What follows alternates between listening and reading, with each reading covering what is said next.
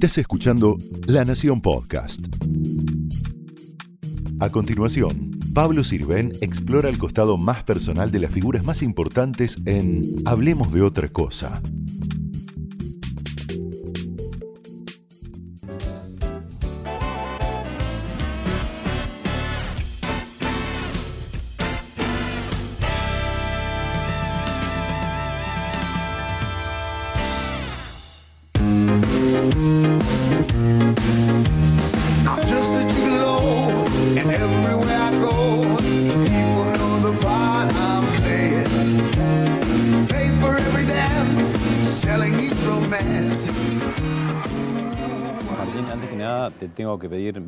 Disculpas porque No. No, no, antes que nada te tengo que pedir mil disculpas. no, pero la primera no, fue pero, la mía. No, pero ¿sabes qué pasa? Eh, te tengo que pedir mil disculpas. No sé, arranca vos por la disculpa o arranco yo. No, arranco yo porque tenía que venir el domingo a tu función Sí. acá en el Astral, Sí. donde gracias por recibirme. a Hablemos de otra cosa, al equipo. Sí. Y me retuvo Majul. Mejor dicho, el verbo sería me abdujo Majul para to- superar con- la cornisa. Con todo respeto, eh, no sé cuál es tu situación familiar. Me dice, mira, mamá se engripó, papá, mi novia, mi novio, mi amigo, mi profesor de terapia, mi amiga. Pero Majul, el respeto, yo juego a la pelota con Majul. Aparte, ¿cómo te retuvo? ¿Qué te dijo? Pablo, quédate. No, yo soy a Martín Bossi. Así te retuvo. Yo me corto, o sea, me la corto. Bueno, y vos me dejaste acá plantado 50 minutos. Sí, y tengo que pedir disculpas primero a la gente de la Nación, a todas las autoridades.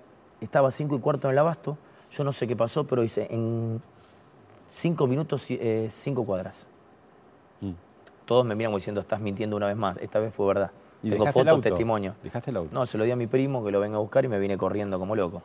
¿Las máscaras sirven también para estar un tímido detrás de ellas y dar rienda suelta a... Eh, en realidad a mí me sirvió para mentir, para men- mentir para decir la verdad. Mentir para decir mi verdad.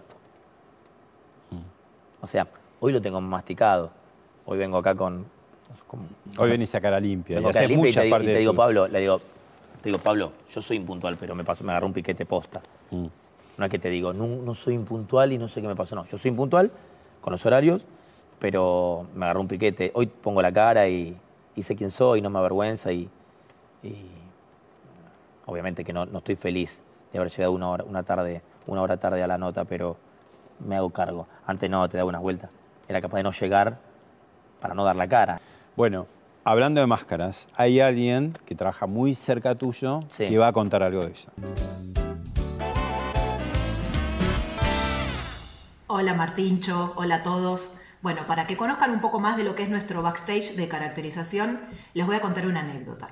Resulta que para las caracterizaciones yo le aplico a Martín un, un pegamento en la cara, después le adoso las prótesis y después eso lleva un sellador que es muy pegote. Y eso hasta que no esté seco y empolvado, está bueno que Martín no hable, no se mueva, no gesticule. Bueno, siempre habla, siempre se mueve, siempre gesticula. En fin, él les podrá contar mejor. Cuestión que hubo una vez que estábamos haciendo una prueba de maquillaje en el camarín del astral, no recuerdo qué personaje era, pero llevaba una nariz y un sellado en la nariz. Martíncho estaba muy resfriado. No va que me doy en ese momento clave donde no se puede tocar, no se puede mover, me doy vuelta medio segundo, lo vuelvo a mirar y tenía un pedazo de carilina colgando de la nariz pegada, a lo que yo en mi asombro inocente le digo, Martíncho, te sonaste la nariz. ¿Qué le es la- eh, y es la mentira, ¿viste? Cuando te fuiste con otra. Y no, y tenés colgando la ropa interior acá. Y no te das cuenta. No, en realidad el, tema no te puede sonar. O sea, cuando te, ma- cuando te maquillan, eh, son cuatro horas de caracterización. Vos calculá, Pablo, que yo ahora hice una, una- una miniserie con Adrián Suárez para Fox. Hice 20 personajes y mu- multiplicarlos por cuatro, por cuatro horas. Cuatro por 20 son 80 horas sentado. Y si tenés que, ganas de estornudar, te aguantas. No, estornudás, pero también podés correr riesgos. Yo tenía un resfrío, una alergia, y el personaje tenía nariz, entonces agarré una carilina y me soné medio de contrabando. Me quedó una carilina colgando de una manera increíble, y como no tenés sensibilidad con las máscaras, no sabés qué te rosa. ¿Por qué, por qué hacen reír las imitaciones? Son un poco como la caricatura en la prensa gráfica. Es que no, las imitaciones yo creo que no hacen reír. Lo que hacen reír son los actores que interpretan mundos. Si el actor es bueno, te hace reír. Si el actor es malo, no te hace reír. O te hace emocionar. También. O te da terror, como esto que vamos a ver ahora.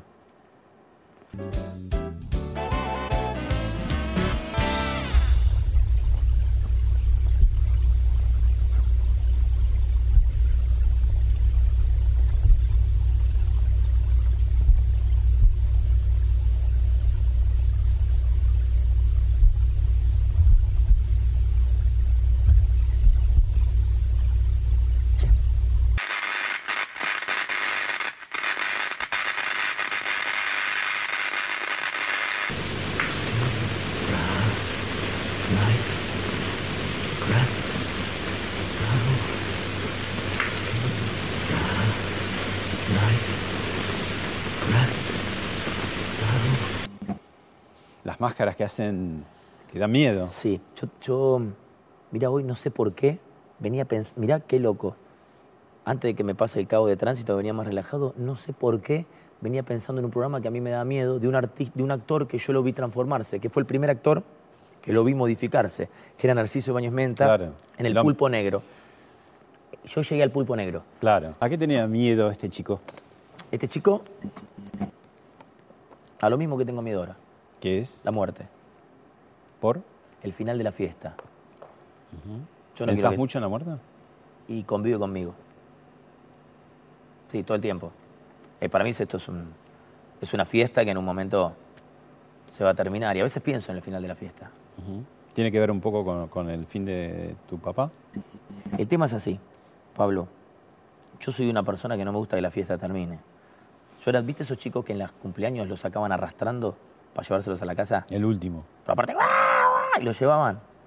O del, del- del club, lo sacaban todo lleno de chocolate, de comer, todo, todo ensangrentada las rodillas, de, de- de romperse todo.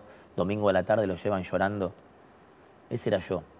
Cuando distingo la muerte fue como el final de la gran fiesta. O sea, no del cumpleaños, ni del partido de fútbol, ni de la noche de amor, ni, del, ni de la noche de teatro. ¿Y la distinguís cuando, cuando muere tu padre? No, yo... eh, ¿Tuviste otras muertes no, cercanas? Ya eh, cuando yo tenía seis años, me muere mi padrino Chocolate, Ricardo. Todo barrio, ¿no? Lo más amor. El chocolate muere. Víctima de la inseguridad, mira vos. Trabajaba en un- ¿Año? 80. Eh, su- él era un colectivero de la, de la línea Ro- Roca, la, la que va por el Parque de Lomas, y subieron y lo mataron. Le robaron y lo mataron. El chocolate era el mejor amigo de mi papá. Después, a los pocos tiempos después, mi abuela Nelly, que era como mi. No sé, mi vida, era. Que era mi madrina también, aparte. Me quedé sin madrina y padrino a los, a los 10 minutos del primer tiempo. Tu, tu padre te descubrió que querías ser actor en cámara, te vio en Feliz Domingo y Sí. ¿qué pasó?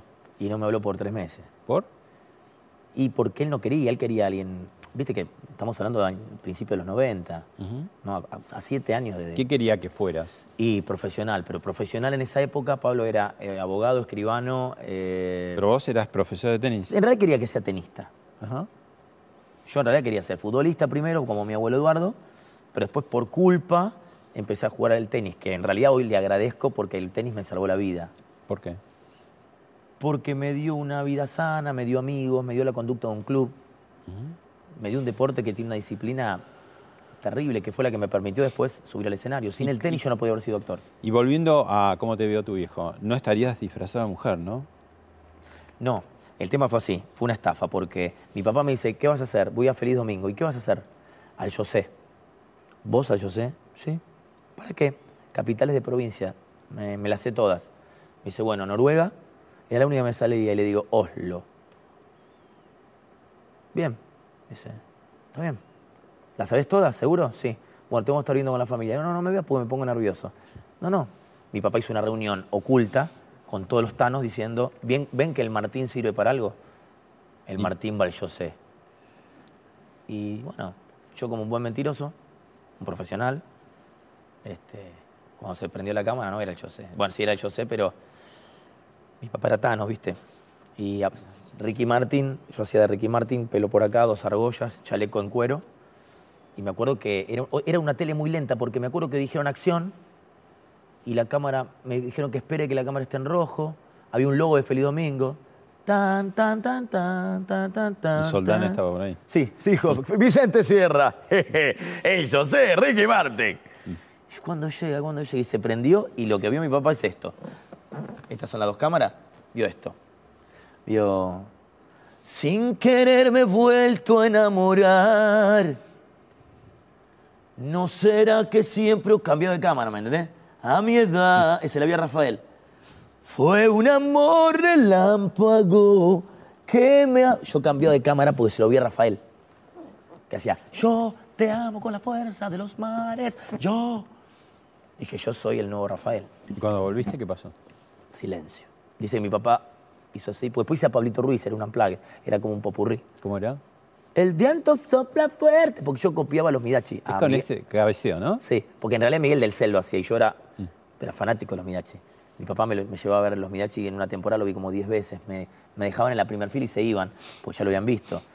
Y teníamos todos los muchachos ahí del Vicente Sierra, futboleros, pibe, algunos de la hinchada de Temperley, que se vestían, le polleritas, hicimos a Magneto después. Vuela, vuela. Pablo. Llegué. Volviendo a la- las máscaras que hacen reír, que te dan terror, Sí. pero también te pueden hacer emocionar, Sí. como estas. A ver. ¿Cuánto puesto para llegar? No sé, es un viaje largo. ¿Dónde está la ciudad? ¡Torreón a la vista! ¡Para la vista! gordo! ¡Para la vista! ¡Para la vista! No, ¿qué más? Tierra, gordo, tierra. Ah, no lo vemos. Mar del Plata, al fin. ¡Cuánta gente, Alberto! Teatro, en verano. ¡Qué lindo otra vez en la Avenida Luna! Como en los viejos tiempos, gordo, divirtiendo a la gente. ¡Qué bien la vamos a pasar! Dios mío, los lobos marinos, Con la línea, el mar, la rama, las chicas, la grande pasarela primero. el edificio Ana, Almajones, el calor. dos machitelas. Gordo, ¿la puedes cortar a la de Morphy? Porque te voy a dar un bife. Y es un bife, puede ser con huevo frito.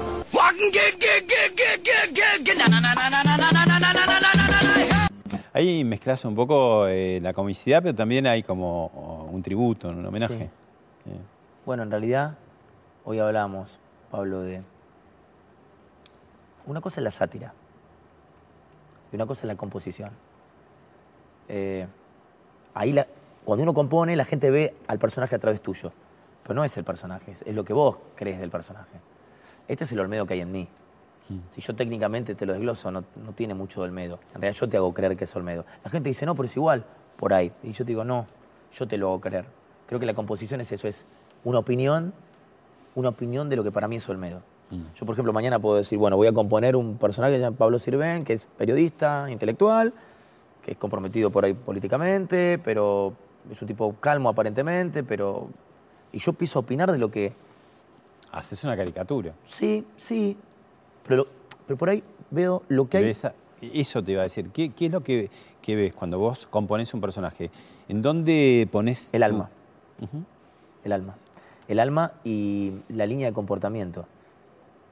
O sea, toda, toda esa adrenalina que tenés, toda esa velocidad, toda esa actuación que haces todo el tiempo, en algún momento vos cuando, cuando te concentrás, ahí es otro Martín, cuando estás mirando al personaje, tratando de descubrir cuáles son esas Sí. huellas, En realidad, que yo esas me- profundidades, digo, ¿no? Sí, Pablo, en realidad, yo soy un sicario en ese sentido. Yo entretengo. Soy como mi papá. Me acuerdo para que mi mamá, mi hermanita coma, era una cosa muy típica. Decía, qué linda manito que tengo yo, el avioncito. uh", se le movían y cuando. Truc. Y le metían el yogur. Mi hermanita comía y se reía. Yo quizá soy un, en ese sentido, por ahí te entretengo y, y tengo una cosa muy fácil de, de- de verba, muy rápida y por ahí de movimiento, pero en el fondo estoy muy quieto mirando absolutamente todo.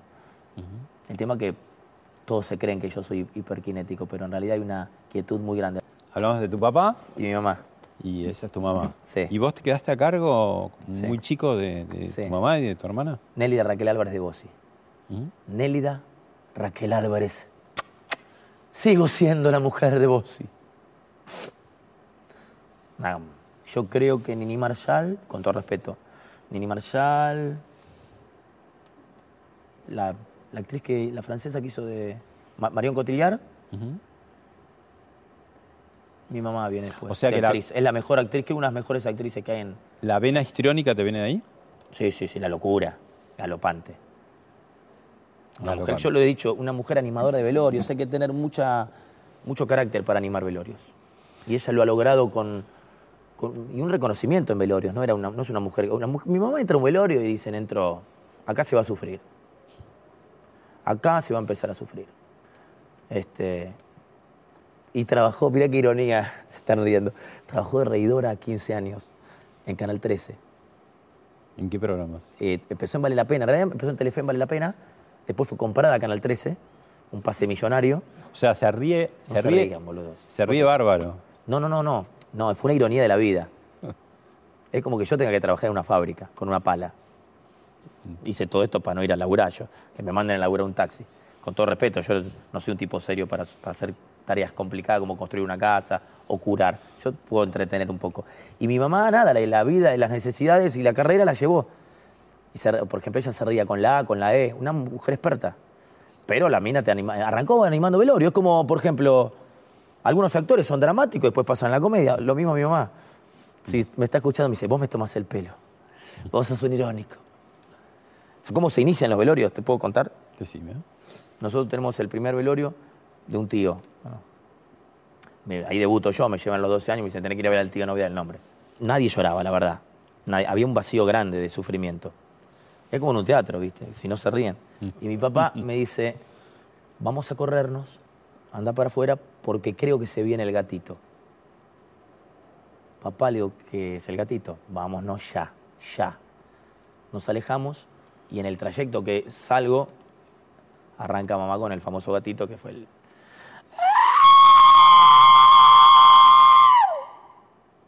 Y ahí arrancan todos a llorar. Daba el inicio. ¡Ay, se escucha! ¿Por qué? ¡Ah! Y mi mamá sostenía con un gatito que era como en una sinfónica el, el- el acorde. Ella con ese gatito y medio que se descomponía. Y fíjate que era tan virtuosa que llegaba a ser la protagonista ella y no el muerto. Porque ella es la que se estaba por morir, el muerto ya estaba muerto. Entonces, ¿qué es la que te pasa? ¿Me muero? ¿Me muero? Era Linda Blair, una genia. Martín, te googleamos Sí. a ver qué, qué pone la gente, ¿no? Pone Martín Bossi y qué sé yo, y vamos a ver qué, qué dice. Dice, pareja, pareja, edad. ¿Qué, qué tengo que contestar o no, meterme? claro, no, decime, decime Ah, ¿que, que- que entro o te digo? No, decime, decime. ¿Si estoy en que- pareja? por- por- claro, dice que pareja dice. Pareja. No, pareja no, no, en este momento no tengo. Eh, tengo una concepción del amor bastante particular, como ya te dije, Pablo, no, no creo en las estructuras, tampoco creo en la institución del matrimonio, ni que cada uno cuando se enamora tiene que directamente ir a vivir con la persona que se enamora, la familia, el changuito con los nenes el domingo, toda la familia Santa Teresita. Esa estructura que está buenísima y hay gente que es feliz, yo no, entonces concibo el amor de una, una forma bastante más desprendida. Entonces, tampoco sé qué es, qué es estar en pareja, rendirle culto a qué, ¿Te estar de par. molesta, ¿Te molesta cuando a veces eh, hablan de la ambigüedad sexual? No, no, porque para mí, mira, yo te voy a decir algo. Eh, para mí no, yo creo que dentro de 50 años, 60, 100, si seguimos evolucionando, no tendría que existir ni la sexualidad. Bueno, ahora se habla mucho del tema de género, ¿no? Sí, digo yo, para mí la gente se tiene que enamorar. No importa de quién, de qué Sí, sexo. El, el otro día me pasó algo A vos, digo, te No, a mí no pregunto me a vos, no, porque es una cosa muy personal. A mí no. A mí- yo no tengo, a ver, eh, yo no tengo problema de hablar de mi sexualidad. Yo soy heterosexual. Y, y la verdad que me he enamorado y he tenido relaciones. Eh, mira que no hablo mucho de mi vida privada, pero esto lo, lo tengo, digo, he tenido relaciones siempre con mujeres. Pero si mañana me enamoro de un hombre, no tengo ningún plorito en vivirlo, de ninguna. O sea, si me enamoro de un hombre, no, no pasa nada. No voy a hacer. No, es más, no es ninguna. Hasta no es ninguna, ningún hecho en particular. No, no. No es que, bueno, yo soy hetero, a mí me gustan las minas, como hacía mi abuelo, grande, este es machito. No.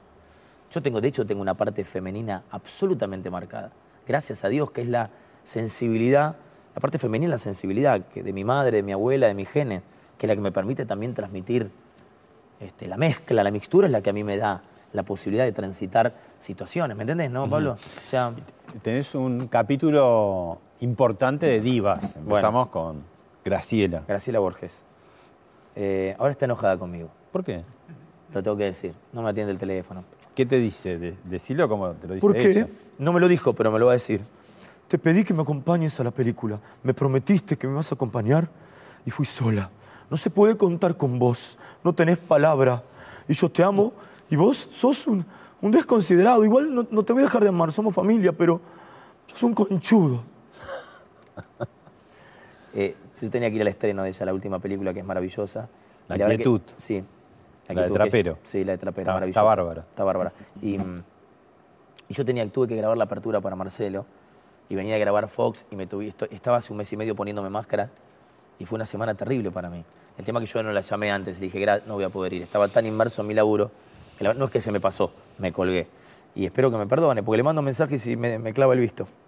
Pero la, la amo profundamente. Vemos otra diva y la charlamos. No, acá hay un tipo que te quiere que un autógrafo, uno de los técnicos. Yo soy un actor venezolano. Ah, mira. Trabajando No diga nada, Adri. La verdad quería saludarte, yo no te Adri, no diga nada. personalmente. Pero la verdad que mis admiraciones a ti. Ay, ¿Es de verdad o es una imitación? No, no, no, yo estoy imitando a Neymar, pero yo soy Carlos Escacioli, de Colombia, un imitador importante. Y quiero agradecerte por tu carrera y, y Adrián ya te agradecí. vos te conozco algún lado, sí. Gracias, gracias por todo lo que nos das. el perfil. Es, es, es una- un látex. A ver quién es. Y los, dinosa- y los- y los- y los dinosaurios. Siguen vivos. Exactamente. Exactamente. Yo soy Martín Bossi. No me iba a conocer, no me iba a conocer. Soy yo, Susana, ¿qué más Mi amor, me muero. Está muy bien, Gracias, muy bien. No me yo sabía que no me iba a conocer No porque puede ella. ser, no es soy yo, Susana. Pero es que te juro Mira, que no te conozco. Ah, ese cuerpo entonces sí lo tengo visto. Estoy así contento con Susana. Mi amor. Susana. Susana, bueno. Y son todos regalos que a mí me ha dado la vida, ¿no? Graciela es un gran amor para mí. Es un amor eterno, ¿no? Yo, somos familia. Yo he como he perdido tanto, Pablo, yo creo que Dios en un momento, digo, esta cosa de ego, ¿no? Pensó en mí un poquito y dijo, se nos fue la mano con este pibe, vamos a darle. Y me mandó a Graciela para cerrar, digo, es, es familia. Y Susana es una persona a la cual admiro muchísimo, que cada vez que me la encuentro me divierto, le tengo un gran respeto. Hacer una carrera ¿Te rompiste el pantalón? ¿Se rompió? ella? no, no, no. Ella en. Ella en Punta del Este me dicen que está Susana Jiménez en la función. Para mí fue una emoción. Imagínate, yo vengo de Loma de Zamora, actuando en Uruguay, Punta del Este en el Conrad. Me sentía. Este. Nada, me sentía. El cantante de los Red Hot Chili Peppers. Y nada, eh, le rindo un homenaje. Para mí es importante. Yo todo transpirado, terminaba siendo de Sandro. Yo todo transpirado con una toalla. Estaba, yo estaba en mi, mi momento, era mi momento, Pablo. Quiero agradecer a todos por haberme venido, por haber- Susana, vos, que tanto te admiro. Entonces, esto es una cosa muy sublime, que hasta me queda medio mal, pero bueno. Entonces voy y veo que no se para. Ponete de pie, saludá a Susana. No se para. Y me hace. De pie, Susana, para que la gente. Entonces voy a buscarla. Entonces la abrazo como para levantarla. Eh, yo siempre había la- habíamos tenido eh, contacto en el programa de ella, no teníamos tanta confianza. Ahora tenemos más, pues ya, ya hemos ido a comer, pero no tenía. Hola Susana, te admiro. No, no, me dice, no me hagas parar porque. En realidad me dijo, dijo una palabra, claro, yo tengo el culo. No, es la nación. No, decile. Es la nación, Pablo. Bueno, decile, decile que estamos fuera del horario ¿De protección. sí. Tengo el culo roto. Yo, yo digo, digo, ¿cómo me está? Digo, no es para, eh, no es un momento para confesar esta cosa, no está mal, digo, cada uno, pero digo, no entiendo cómo te romp- qué, ro- ¿qué pasó? Tengo el pantalón roto, boludo, se me ve todo el culo, no me hagas parar. Y se me para, y cuando veo veo un, un agujero en la, con el aire, Susana, así fresca. Entonces quedó ahí. Yo me, descompensé tanto que se cerró el telón y quedé como ti- tildado. Después viene ella, que para cerrar es genial. Viene con un pantalón, con un buzo en el pantalón, ¿no? Todo atado y, venía gritando, no, se me rompió el pantalón, no lo puedo creer. Y yo le cuento a Manuel Wirtz, digo, no, no sé lo que le pasó a Susana, se le rompió el pantalón y yo escuché, se me rompió, bueno, una cosa muy graciosa. Entonces sale Manuel y le dice, se te rompió el pantalón. Y le dice, no, Martín, estás igual. Se pensó que yo era Manuel Wirtz. Y Manuel dice, soy yo, ¿viste? que Soy yo, le dice Manuel. Manuel Wirtz. Bueno, acá, un gran amigo. Un gran amigo, lo quiero mucho a Manuel. Eh, eh, Manuel, el año 2008 hacíamos Patito Feo. No que nos conocimos en el Conservatorio de Arte Dramático haciendo Chekhov. Y en Londres o en Roma, cuando yo fui a hacer la quinta ópera de Santos Schumacher. No, haciendo Patito Feo, que es una, una serie infantil que a mí me dio muchas alegrías porque fue la posibilidad de acercarme a los chicos y empezar a conocer ya de, mi, de mis treinta y pico, la, la- conectarme con los, con los chicos. Yo estaba bastante peleado con la infancia, porque como me quedó tan lejos, estaba como peleada. Yo amé tanto la infancia que fue como una... Y fue empezar a acercarme a los chicos. Y a Manuel lo conozco y un día me dice, mono, me dice, te quiero ir a ver al teatro. Me vine a ver al Belma Café, yo hacía un teatrito en un pub, y cuando termina me dice, vos vas a estar en calle Corrientes número uno en cinco años. Manuel, digo, gracias. Te agradezco. Es como que me digas ahora vas a actuar en el Madison Square Garden y vas a llenar, yo te voy a decir, no. Tal vez no se da de verdad, pero esto, dijo, ¿tenés director? No. ¿Me dejas? Y se puso a laburar, a trabajar conmigo. Y hicimos muchos éxitos juntos.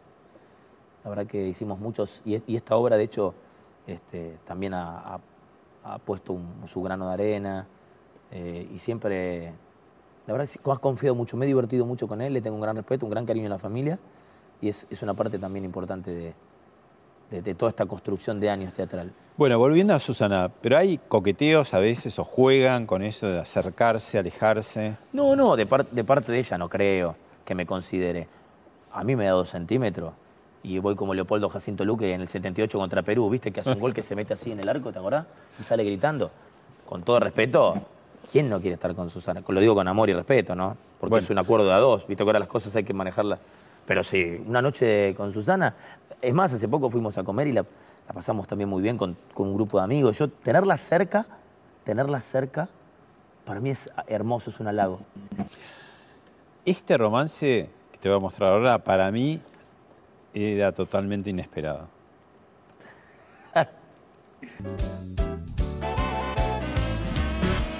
cariño y siempre cuando me hizo en Fernando Iglesias, porque tiene un personaje en la tele y yo creo que es una ¿Es persona... cariñosa en la intimidad? Es Sí, es dulce, es dulce. Muy, sí. pará. Decí la verdad. muy, muy. Yo, yo cuando la conocí, en la, digo, en la intimidad, digo, no, no en el hecho de amor, sino...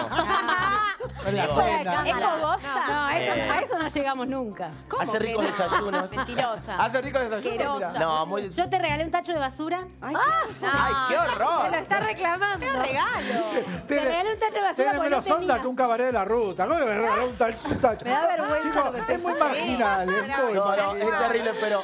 Devolvé ¿Es verdad eso? Pero- Martín. Sí, es verdad, me Tenías acuerdo. tacho de basura. Sí, eh, no, Ah, la verdad entonces le que... ibas a la casa. Sí, Tengo- ¿qué no? ¿Hubo presentación familiar y eso o no? Sí, Yo conocí sí. a la nena. No, no, Ah, bueno, entonces. Él me hizo el chico. novio, pero no era novio. Escucha, eh, Fer, eh, ¿te acuerdas que fuimos a un pelotero, fue?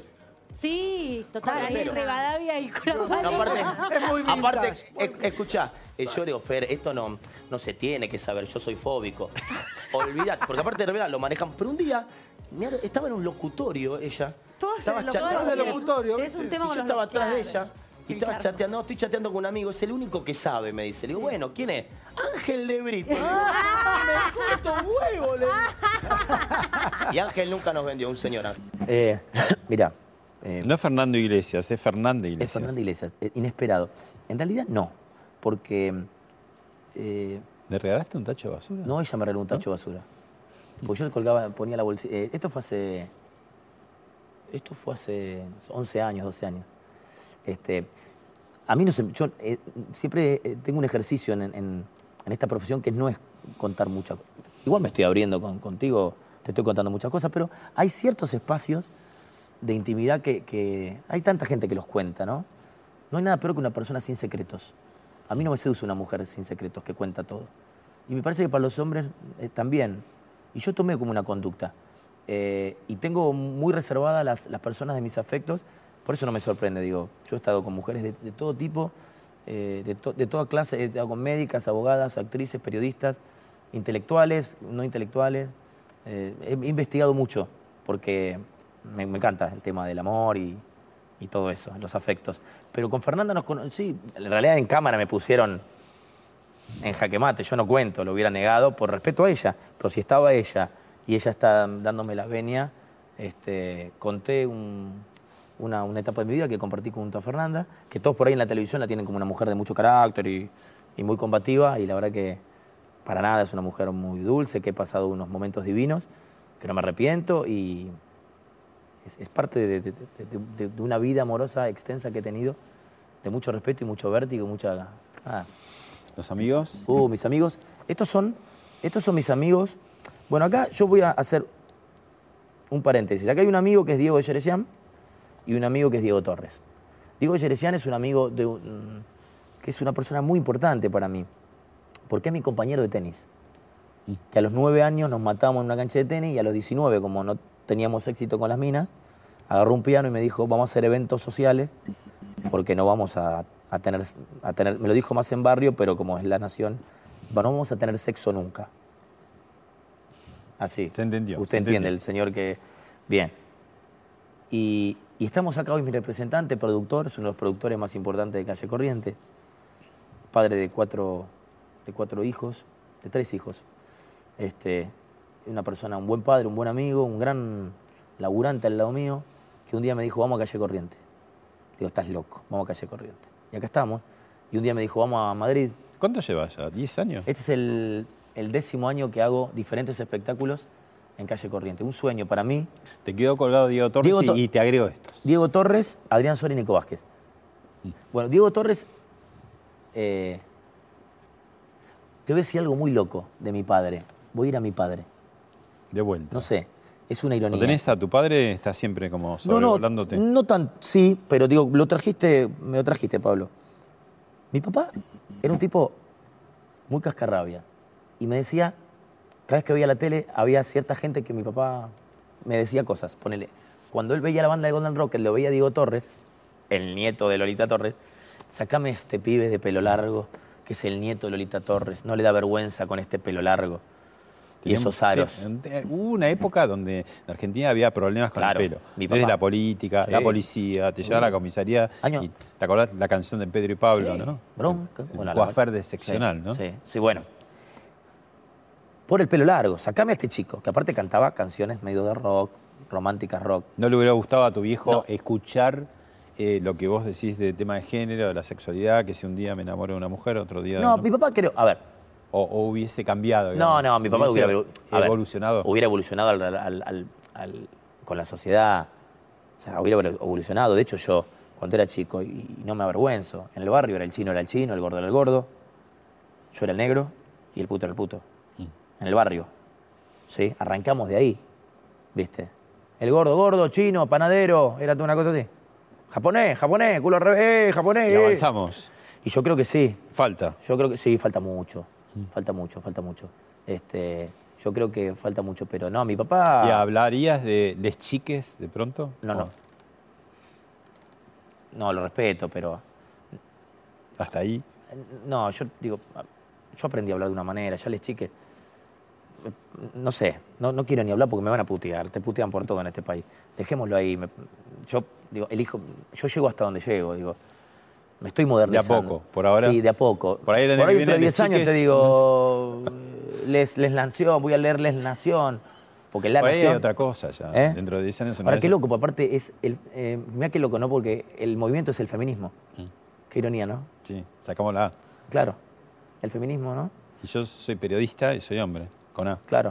Sos periodista, serías periodistes. Claro. O Y periodista. yo, cómique. Les cómiques. Bueno, volvé Yo- a eso que es más concreto. Acá, sí, pero es complicado. No sé cómo se habla, pero pará, a mí sí me dicen, tenés que decirles chiques porque, queda, porque es correcto y no vas a faltar respeto. Yo aprendo, yo estoy aprendiendo. A mí cuando me hablan de sexualidad, de aborto, gratuito, no gratuito, toda esta cosa, yo lo que, como no, digo, yo estoy aprendiendo, reinventándome para... Porque viste que como el, el respeto se... Es como que el ser respetuoso fue como... El otro día, por ejemplo, le abrí la puerta a una chica y me, y me dijo, ¿qué haces? Le digo, perdón si te falta el respeto. Y dice, no, está bien, igual abrímela yo, abrímela ahora, después te la abro yo. Y ahí me gustó, porque, ah, bueno, la igualdad. Está bien, me la abrís vos. Entonces dije, si, si es falta de respeto, te pido perdón. El otro día inclusive cometí un ilícito que es toqué bocina a una chica en una esquina. Un ilícito. ¿eh? Y es un ilícito. El barrio me salió. Y toqué bocina y me miró y le dije, perdón. No mirando con cara de andar a lavar los platos de otra No, época. no. Fue una. Viva la naturaleza, lo bella que sos. No dije nada, ¿eh? Yo no soy de los piropeadores. Eh, no, no. Yo soy un tipo muy respetuoso. Siempre lo he sido. Pero linda y toqué una bocina y si me miraba. Toquecito era. Sí, y le pedí perdón. Ah, ¿Y? Dije, perdón, perdón, perdón, se me escapó la mano. ¿Qué de- qué- Vos, sí, ¿qué haces? Vos, sí, ya ahí me, me mató porque. Le digo, ¿qué haces? Le digo, disculpame, me, me llamaste la atención y cometí un acto que medio retrógrado de, de otra época. Mm. Me dice, y la chica me dio una lección, me dice, no, está bien, lo, lo- lo importante es que vos lo hagas, pero también que yo me anime, así mañana pasa un chico y me gusta tocarle yo bocina. Hay, hay como un tema ahí, pero bueno, digo, yo no me quiero meter porque seguramente después de esto va a haber 100 que me putean. Este, Diego Torres, un gran amigo. Eh, después me, me hablaba de Tinelli, mi papá. No, sacalo este que grita. Y a Gaby Sabatini. Gaby se cagó de vuelta. Esta cagona, esta piba, se asusta. Bueno, soy amigo de Tinelli, soy amigo de Diego Torres y con Gaby tengo una relación divina. No, no sé si esas amistades son un acto de rebeldía para con mi padre o que la vida me llevó a eso, pero es increíble. Yo se lo, se lo he contado a Diego. Este, yo a Diego lo quiero mucho, es un gran amigo, pocos amigos en el medio. Y acá están Nico Vázquez y Adrián Suar, que compartimos un proyecto que se llama El Host en Fox, que es la, po- la oportunidad que, se me abrió para que me conozcan en el mundo. Pero voy a sacarlo a laboral. Eh, conocí dos personas maravillosas. Adrián Suar oficialmente es la persona, una de las personas que más me ha hecho reír. Eh, en cámara obvio que te hace reír, pero es una de las personas que más me ha hecho reír fuera de cámara. Yo no, no puedo... Y Nico Vázquez es un... Lo considero un nuevo amigo, alguien el cual admiro, los admiro a los dos, los quiero a los dos, compartí un mes y medio muy intenso y, y elegiría volver a laburar con ellos en, en otro, en- en otros proyectos también. Otro actor que trabajó con vos, que trabaja con vos, te quiere decir algo. A ver. Bueno, ¿qué tal? ¿Cómo les va? Me gustaría que este, este gran showman, este gran tipo, gran amigo, aparte un playboy extraordinario, amado por la gente, le cuente a la audiencia, porque siempre ha tenido, los últimos años, este, las mujeres mueren por él, pero hubo una época que no era de bonanza, donde había que remarlo un poquito, ¿no? donde quizás este, no era el Bossi, era Martín Bossi, Jorge Martín Bossi por la calle. Ya tenía que remar, había que remarla todos los días. Cuéntele usted, señor este, Martín Bossi, a la audiencia los momentos difíciles que tuvo que pasar. Cuéntenme. No, en realidad no, no sé puntualmente a qué se refiere mi colega Carna, que le mando un beso, es maravilloso actor que compartimos hace cinco años de teatro. No es poco, es como un matrimonio, tenemos con Jorge. El Javier Portales, No, el, no. por, el Porcel. Sí, Porcel y Javier Portales. El y- Portales es increíble. Él es un, un maravilloso actor. Eh, la televisión ha mostrado una parte de él muy pequeña para mí. El Carna de, Tinelli. Sí, no, que está bien, muy valorable, súper respetable y todo lo que ha hecho, pero acá en teatro es muy serio lo que ha hecho hace cinco años. La verdad, lo digo como espectador, no como compañero.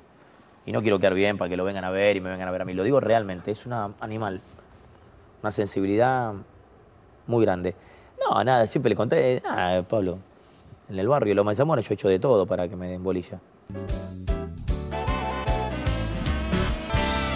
Hablamos de Susana, hablamos de Graciela Borges y hay otra, yo le voy a llamar también diva, que te venía a ver cada semana en primera fila, que era Sí. China Zorrilla. China Zorrilla. Esas cosas de la. que la vida me ha regalado. Eh, vino con Berutis un día y me dice, está China Zorrilla. Bueno, me maté actuando. China de pie, aplaudiéndome el abrazo. Gracias, China. No, por favor. ¿Cómo te llamas? Martín Bossi. Ah, muy bien, muy bien. ¿Sos vos, no? El que hace todo esto. Sos el único. Sí, sí, soy yo el que me cambio porque no se conocía. Aparecía yo de Charlie, aparecía de Calamar. Ah, ¿cómo te cambiás? ¿Cómo te cambiás? Se va.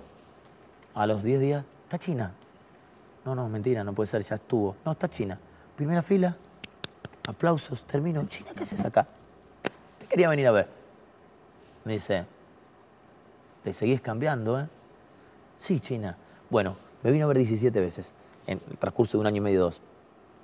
Entablé una respetuoso vínculo. ¿Sabés después lo que hacía China, ¿no? Porque pasaba con algún otro espectáculo también, que ella después completaba llamando a las redacciones y te directamente te exhortaba, te imponía que fueras a ver tal espectáculo que ella había visto, ¿viste? Que había estudiado, porque Sí. no lo veía una sola vez. Sí, fue muy loco porque vino 17 veces y, y- y, bueno, con Graciela íbamos a comer, con la China, empecé a ten- ten- tener un vínculo con la China. De hecho, nos, la llamaba por teléfono, pero me acuerdo las últimas veces que la, la última vez que la encontré realmente, eh, antes de que China haya partido a, a actuar hacia otro lugar, me dijo algo que fue terriblemente maravilloso, que fue como un chiste, que no fue un chiste, que en realidad cada día de mi vida lo voy entendiendo más. Me dijo, Martín, te tengo que decir algo porque no voy a venir a verte más, ya está, me dice. Ya, ya me estaba avisando que no iba a venir más a verme porque ya lo había visto muchas veces. Pero me lo quería decir y me dijo, sos muy bueno, cómo te disfrazás, la gracia que haces, y no te imaginás lo bueno que vas a hacer cuando aprendas a actuar.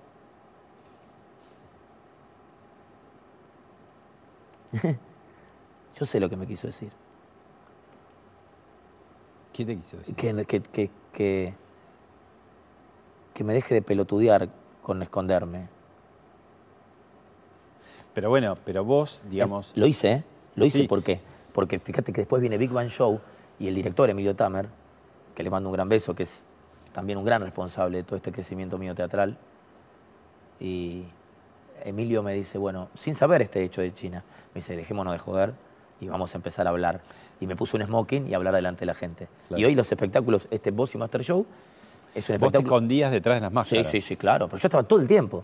Y de hecho, ah, ya que hablas de Graciela Borges, digo, mucha gente te conoce en el escenario y mucha gente por ahí tiene un prejuicio, ¿no? Dice, ah, es un imitador, es un capo cómico, Sí. que no es poca cosa. Sí. Pero de pronto en Viudas tenemos para verla y la comentamos, porque ahí haces una cosa completamente distinta.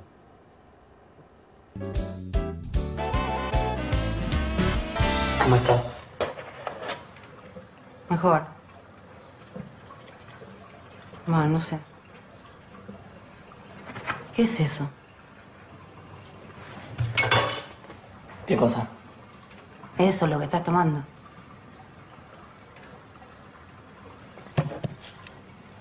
¿Detergente? ¿Eso es lo que estás tomando? ¿Detergente? ¿Tomas detergente, Justina?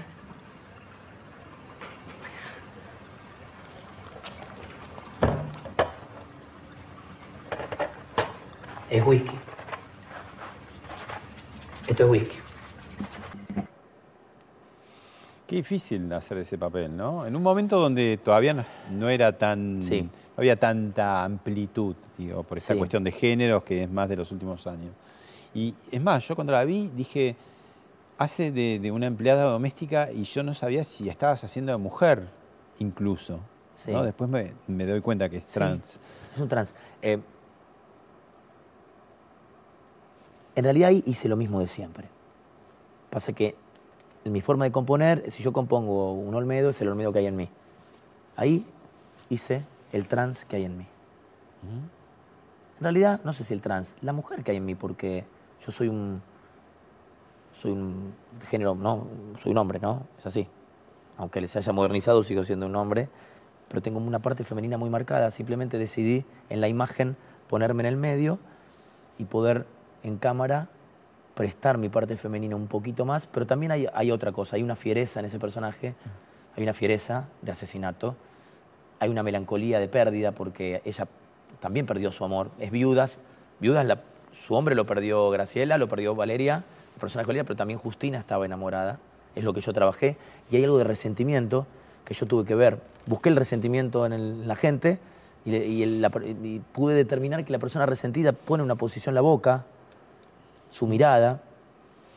Después, ahí hay una postura corporal media encorvada que la saqué de, de unas mucamas en, Costa Rica, yo me fui de vacaciones, que trabajaban 24 horas seguidas y empecé a entender que cuando el cuerpo trabaja 24 horas seguidas empieza a vencerse y a no tener articulaciones. Compuse lo mismo que hago, simplemente que vos no tenés referencias tan concretas como Calamar o Olmedo, sino una, una, una, una referencia más general. Y fui dirigido por una bestia, que es Marcos Carnevale, y Graciela Borges que me ha apoyado y me ha aconsejado y han hecho eso de mí. Realmente, si de una, yo no- soy un tipo muy exigente y bastante pudoroso con, con mis cosas. No me gusta nada de lo que hago. ¿No te gusta? Muy ¿No poco. te gusta verte? No, me da mucha vergüenza y me veo los hilos, veo mis límites. Si me das a elegir un trabajo puntual en el cual yo estoy orgulloso, en lo, que- lo que es audiovisual, ¿Que te podés ver? lo que sí, es ese. Vos eh, nombraste en este, pro- en este programa y seguramente muchas más que te han gustado mujeres, la bocina, que Sí, mujer, sí. ¿te gustó algún hombre? de pronto? No, nunca. Nunca, la verdad que nunca me sentí atraído. Mm. Eh, sí, sí, sien- sí, sé, mm, quizá del lado sexual no me, no me sentí atraído ni del amor, pero sí tengo un amor profundo por un montón de hombres, del lado amistoso, del lado familiar, del lado artístico. Por ejemplo, yo amo profundamente a Roberto Sánchez, siento amor por ese hombre, porque ese hombre me dejó... Bueno, Nito, me- bueno, Nito. Eh, ahora llego a Nito, pero digo amor por Sandro, amor por Olmedo, amor por mi amigo Diego, por mi amigo Federico. Y amor por... Amor por Carlos Balá. Uf. O sea, ¿me entendés, ¿me entendés Pablo? O sea, eh, ahora, insisto, como soy muy versátil, dentro de 20 años por ahí se me modifican mis gustos y mis necesidades y no tengo problema en dejar de ser actor para ser profesor de pádel o dejar de ser hombre para ser un marciano o dejar, o sea, bueno, Nito Mestre, el- el- una persona que tiene mucho que ver con la parte musical de este espectáculo y aparte me dejó, aprendí a ser, ya aprendí a ser formal y cortés cortándome el pelo una vez por mes. Y si me plazó la formalidad es porque nunca me gustó la sociedad. Ya con eso, no está, no, no necesito más nada. Y Carlos Balá, cuando yo tenía seis años, un día mi papá me levantó en Mar del Plata y yo le toqué el flequillo. Yo te aseguro que te podría narrar, me tendría que tomar mucho tiempo para decir, todavía siento lo que es tocar, esa sensación que me quedó de tocar un flequillo recién lavado al sol, que se reseca el pelo, que de estar limpio, y que cuando tocas se te eriza. Tengo la memoria de haber tocado a los seis años el pelo, así, de Carlitos Balá a babucha de mi papá. ¿Cómo, ¿Cómo hacer política sin caer de un lado y del otro de la grieta? Miramos esto y me contestas. Muy bien. Tanto usted como yo. Yo sé que queremos lo mejor para, para nuestro país. Puede descansar. Buenas noches. Mauricio, ¿sabe que cuando usted me llamó yo no estaba durmiendo? Yo hace 12 años que no pego un ojo. 12 años que no puedo dormir. Qué ironía, ¿no? 12 años sin poder dormir. Por ir detrás de un sueño. Qué loco, ¿no? El gran sueño. El famoso sueño que nos quita el sueño. Exacto. Lo mejor para nuestra gente. Lo mejor para nuestro pueblo. Para esa inmensa familia de 40 millones. Porque cada día vivamos en un país mejor. Por el sueño de una gran Argentina.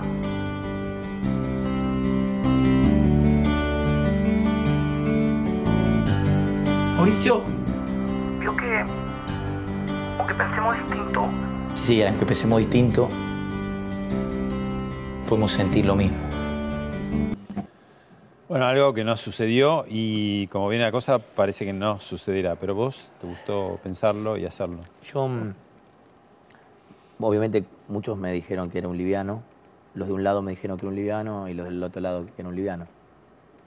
Eh, yo cuando mis padres discutían no creía que papá o mamá tenían razón. Para mí era el matrimonio lo que funcionaba, que hizo que yo sea la mejor persona que soy. ¿sí? Pero este no es el matrimonio. No, son dos partes. Dos partes que pelean por el poder. ¿Por qué puedo hacer política o por qué puedo hacer humor político sin caer en un lado o en el otro? Porque yo te dije, después de pedirte disculpas por haber llegado tarde, y te lo sigo Una vez pidiendo más. una vez más, te dije que soy una persona libre. Gracias a Dios soy en cámara. Antes tenía muchos pudores de hablar de un montón de cosas, pero me siento un tipo libre eh, para opinar de todo, con mucho cuidado, porque hay cosas que elijo no opinar, porque no quiero que me puteen. Pero como no realmente no tengo mi- mi- lo que yo quiero para mi país o esta parte del- de la tierra, porque no creo en las fronteras, es lo mejor. Yo no, no, no soy un tipo que cree en los partidos políticos, no tengo un ideal, no, no creo. Aparte no les creo, realmente no les creo. Lo que sí creo, que cuando vengan dos que no les creo, porque no les voy a creer a ninguno de los dos, pero que se pongan de acuerdo, o cuatro que se pongan de acuerdo, yo creo que esto va a salir adelante. Yo creo que me voy a morir, van a adaptar mis nietos, este, y vamos a seguir hablando de lo mismo, salvo que haya un día una gran equivocación y nos dejemos de hinchar las pelotas. Pero no va a suceder porque estamos en medio de diferentes poderes hace muchos años, de los unitarios y federales, que, que yo creo que piensan en su molino y no piensan en la gente. Estoy totalmente convencido que hace 100, 150, saquemos, saquemos, los, saquemos los militares, que estamos hablando de asesinos al poder. Estamos hablando de la etapa de democracia, eh, que hemos tenido gobiernos ineptos, corruptos, corruptos e ineptos, ineptos, corruptos y otras cosas, o algunos son simplemente ineptos, porque no se puede tildarle corrupto a todos los políticos. Y por, una- por H o por B, eh, las cosas no funcionaron y, y no están funcionando para mí. La última. Eh, tu padre te decía cambiar de canal cuando está Tinelli. Vos Sí. con Tinelli vas, venís, a veces están cerca, otras veces tire- tironeo. No, eh, no, cero. No, na- nada de eso. En realidad yo... eh, Alguna temporada estás, otra no podés. no, no, no. otras- es una 2009 que no trabajo con Marcelo yo. Del 2009 yo decidí... No, Marcelo. Bueno, pero después hiciste, por ejemplo, el los candidatos en no, pero fue en el 2015. 2009. Fue el No, 2009. pero en 2015 y cuando fue Macri. No, no, no lo hice. ¿No? Fui una vez al primer programa. Ese, ese, por eso. te- Hago un programa por, por año porque me gusta estar en los primeros programas, pero me encantaría laburar con Marcelo toda la vida, pero... ¿Tenés un rollo con la tele? No, no, cero, no, esta cosa de... Pero No, pues digo, te va muy bien el teatro y por ahí los que le va muy bien el teatro, la tele es como decir. ¿para Yo, a ver, eh, eh, uno elige. Hoy tengo la posibilidad de elegir. Yo prefiero que me vengan a ver a mí. Cuestión de ego por ahí. Yo quiero que si me venís a ver al teatro, te vistas. Si te me deja Majul. ¿Eh? Si te deja Majul y que vengas. Y yo poder atenderte personalmente. Mm. Personalmente atenderte. Por ahí, que me veas del libre de tu casa está bueno, pero yo no me entero que me estás mirando. Entonces a mí me gusta mirarte si me elegís. Entonces, entonces el teatro es eso. Es si me elegiste poder mirarte y agradecértelo en persona. La tele es mucho más indirecta. Y sobre todo con esta locura del rating. Por eso también en tiempos donde estar en la tele estás muy expuesto, donde yo hasta tengo mucho cuidado de lo que opino, porque me siento libre, pero no sé si somos tan libres para opinar hoy. Este, elegí encerrarme en este templo, ir a la tele un poquito y poder partir este, una vez de ser puteado, porque si haces a, a Romeo Santos, las fanáticas te putean, si decís que sos de un partido político. A Cristina no le gustaba, ¿no? Le parecía que los zapatos eran como. Ah, Cri- Cristina lo que me criticó en su momento es que yo no usaba tacos. Y me- Mauricio me dijo, no me hagas tan cheto. Y yo digo, Mauricio, ¿cómo hago para...? para porque si hago, no te hago cheto. Nada, yo, a ver, como persona yo respeto a todo el mundo, te lo aclaro, personalmente. Digo, yo tengo un... Si vos, yo te creo a vos, Pablo, creo en vos. Sos un periodista que la verdad que me, me pareces muy cálido y- y- y conozco un poco tu carrera. Al margen de tus pensamientos filosóficos o políticos, no me interesan, digo, yo creo. Ahora, si vos mañana sos intendente de La Matanza, dejo de creer en vos como político. Como periodista sigo creyendo. No es un tema personal. O sea, ¿me entendés? Es un tema mío con ese rollo. Lo quiero aclarar para... Gracias, Martín. A vos y, y a todos de vuelta. Si me equivoqué lo pagué, pero la zunga no se mancha.